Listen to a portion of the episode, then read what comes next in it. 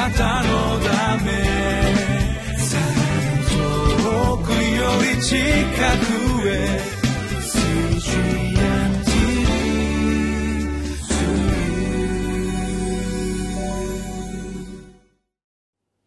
皆さん暑い中ですけどもお元気でお過ごしでしょうか？ホライズンコミュニティチャペルの塩島です。今日もこのリビングライフの時間がやってまいりました。今日のタイトルは主が治める国。主を礼拝する民。2018年8月22日今日の聖書箇所は歴代史第一5章から6章になります。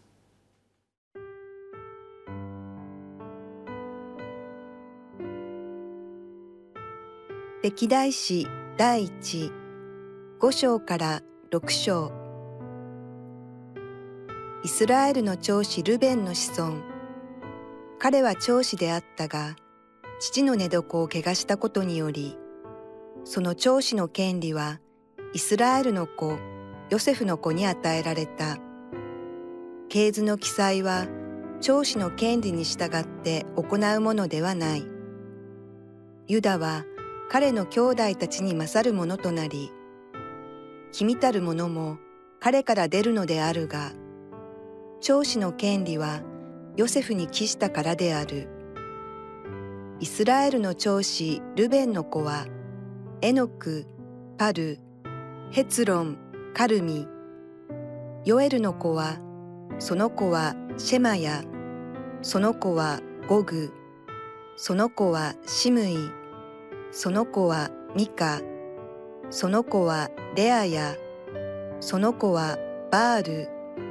その子はアッシリアの王ティグラテ・ピルセルが引いていったベーラ。彼はルベン人の族長であった。また、彼の兄弟たちは、氏族ごとに生まれた順に、系図に載せられた頭は、エイエル、それにゼカリア、ベラ。彼はヨエルの子、シェマの子、アザズの子で、アロエルに住み、ネボやバールメオンにまで及び、東はユーフラテス川から荒野の入り口に及ぶ地に住んだ。ギルアデの地で彼らの家畜が増えたからである。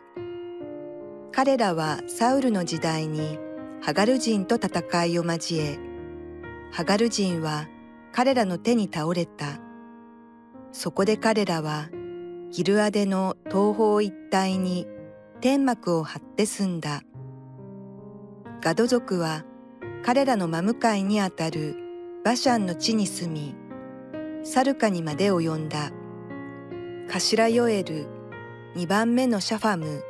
そしてヤナイ、シャファテがバシャンに住んだ。彼ら一族に属する彼らの兄弟たちは、ミカエル、メシュラム、シェバ、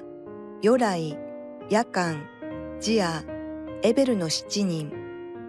これらはアビハイルの子である。アビハイルはフリの子、順次遡って、ヤロアハの子、ギルアデの子、ミカエルの子、エッシャイの子、ヤフドの子、ブズの子、アヒ彼はグニの子アブディエルの子で彼ら一族の頭であったそして彼らはギルアデとバシャンとそれに属する村落及びシャロンの放牧地全域にわたってその境に住んだ彼らは皆ユダの王ヨタムの時代イスラエルの王ヤロブアムの時代に系図に載せられた。ルベン族、ガド人、マナセの半部族で、盾と剣を取り、弓を引き、戦いの訓練を受けた勇者たちのうち、従軍する者は4万4760人であった。ここに、彼らはハガル人及びエトル、ナフィシュ、ノダブと戦いを交えたが、助けを得てこれらに当たった。それで、ハガル人及びこれと共にいた者は皆彼らの手に渡された。それは彼らがその戦いの時に神に呼ばわったからである。彼らが神により頼んだので、神は彼らの願いを聞き入れられた。私たちは昨日から主が補修から帰ってきたイスラエルの民が神殿もなくまた王もいないエルサレムにおいてイスラエルの民が神の選びの民として歩むための指針を与えるために書かれたこの歴代史第一から学んでいます。昨日は彼らが主によって選ばれたイスラエルの民とされた歴史についてそのイスラエルの民の中から王とされたダビデが生まれてきたこと。また4章にはこの歴代史第一にしか書かれていないヤベツという人が悲しみや苦しみを祝福に変えられたイスラエルの神を体験したということを学びました。今日はこの歴代史第一の5章と6章からこの補修の地からエルサレムに帰ってきたイスラエルの民が政治的な王ではなく主ご自身を王として歩むための御言葉を学んでまいります。歴代史の第一の5章の1節2節。イスラエルの長子ルベンの子孫彼は長子であったが父の寝床を汚したことによりその長子の権利はイスラエルの子ヨセフの子に与えられた。系図の記載は長子の権利に従って行うものではない。ユダは彼の兄弟たちに勝るものとなり君たる者も彼から出るのであるが長子の権利はヨセフに帰したからであると書かれています。4章ではダビデを生み出したユダの子孫について書かれていました。しかし5章ではなぜ本来長子であったルベンが長子の権利である主の祝福を失ったのかという原因が書かれています。そしてキリストは主の民であるユダヤ人に対する主の祝福の約束を実現するためにこのユダの地において生まれてきてくださいました。しかし彼らはそのために来られたキリストを十字架につけてしまったことによりその長子の権利神の祝福に預かるための特権を失ってしまい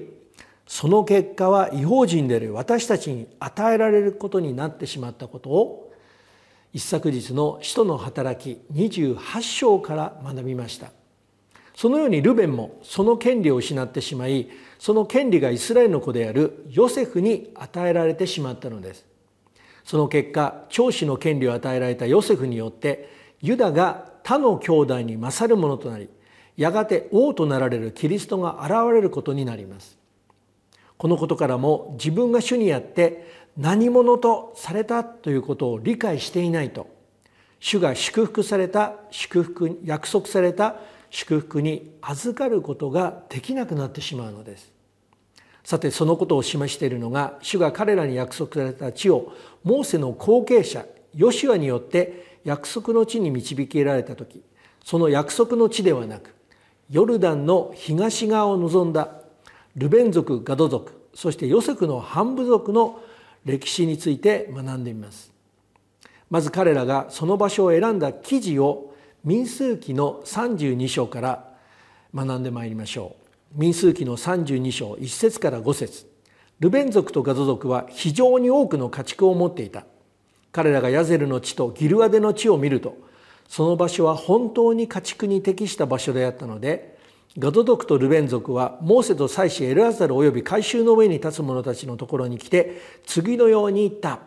「アタロテ・ディボン・ヤゼル・ニムラ・ヘシボン・エルアレ・ゼバム・ネボ・ベオン」これら主がイスラエルの改宗のために打ち滅ぼされた地は家畜に適した地です。そしてあなたのしもべどもは家畜を持っているのです。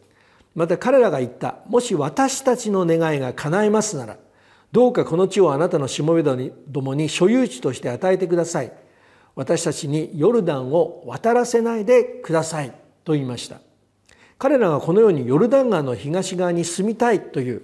彼らの願いを叶えてほしい理由は何だったでしょうかそれは彼らが主の祝福によって多くの家畜を持っていたのでその家畜を増やすのに最適な場所であると考えたからです。そして主は彼らの願いを聞いてくださいました。しかしその結末はどうなったんでしょうか。それが歴代史の第一の5章の25節26節に書かれています。ところが彼らはその父祖の神に対して不信の罪を犯し神が彼らの前から拭い去って滅ぼされたその地の民の神々を慕って不貞を犯した。そこでイスラエルの神はアッシリアの王プルトの霊とアッシリアの王ティグラセ・ピレセルの霊を奮い立たせた。それで彼はルベン人とガド人およびマナセの半部族を捕らえ移し彼らはハラフとハボルとハラン五山の川に連れて行った。今日もそのままであると書かれています。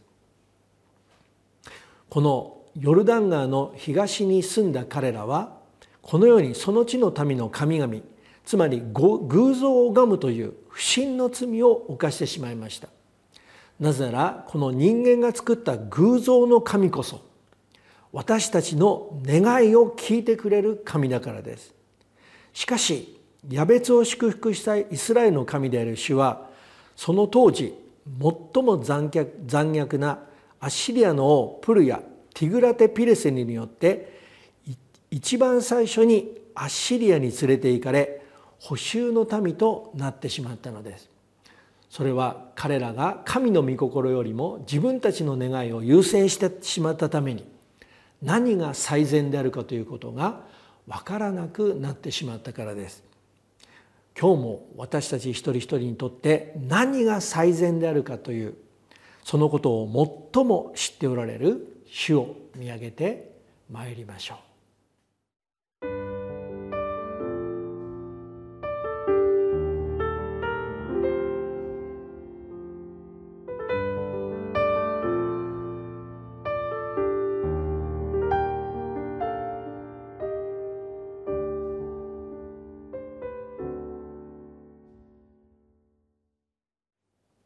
さてこの6章においてレビの子たちの歴史がなんと1節から81節にわたって書かれています。それは一体何のためなんでしょうか。長いということは主が彼らをこの章に書かれていることが信仰において重要であるということを示したいからです。歴代史の第一の6章の1節から3節をまずお読みいたします。レビの子はゲルション、ケハテ、メラレ、ケハテの子はアムアムラム、イツハル、ヘブロン、ウジエル、アムラムの子はアロン、モーセ、ミリアム、アロンの子はナダブ、アビブ、エルアザル、イタマル。このレビの子孫から主がモーセに命じて建てた幕屋での礼拝を司るための最初の大祭司となったアロンが出てきます。なぜなら主がこの歴代史においてこのように補修から帰ってきたイスラエルのためにこのように彼らの歴史を学ばされる目的は人間の王ではなく主を王として礼拝させるためだからです。また主が求めた礼拝に最も心を注いだのは一体誰でしょうか。歴代史の第一の6章の31節32節。箱がアンチオに収められて後ダビデが主の皆の歌を司らせるために建てた人々は次の通りである。彼らはソロモンがエルサレムの死の宮を建てるまでは会見の天幕である幕屋の前で歌をもって仕えおのおのその定めに従って奉仕を担当したと書かれています。それはこのように主を礼拝するために最も心を注いだダビデです。ダビデは自分がこの主の宮を建てることが御心ではないことを知ってこのように会見の天幕である幕屋の前で歌をもって主に仕えまたおのおのその定めに従って礼拝のための奉仕を担当させたのです。それはダビデが主の御心を最もよく知っていた一人だからです。私たちもこの主の御心を求めて礼拝を捧げることができる人物として成長していきたいと思います。主の祝福をお祈りいたします。愛する天皇お父様あなたは私たちを祝福したいと願っておられます。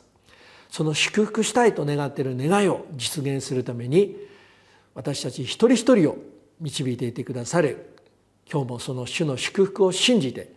神の子供たちを大いにあなたが導いてくださるようにお願いいたします。キリストイエスの皆によってお一人お一人を祝福してお祈りをいたします。アーメン。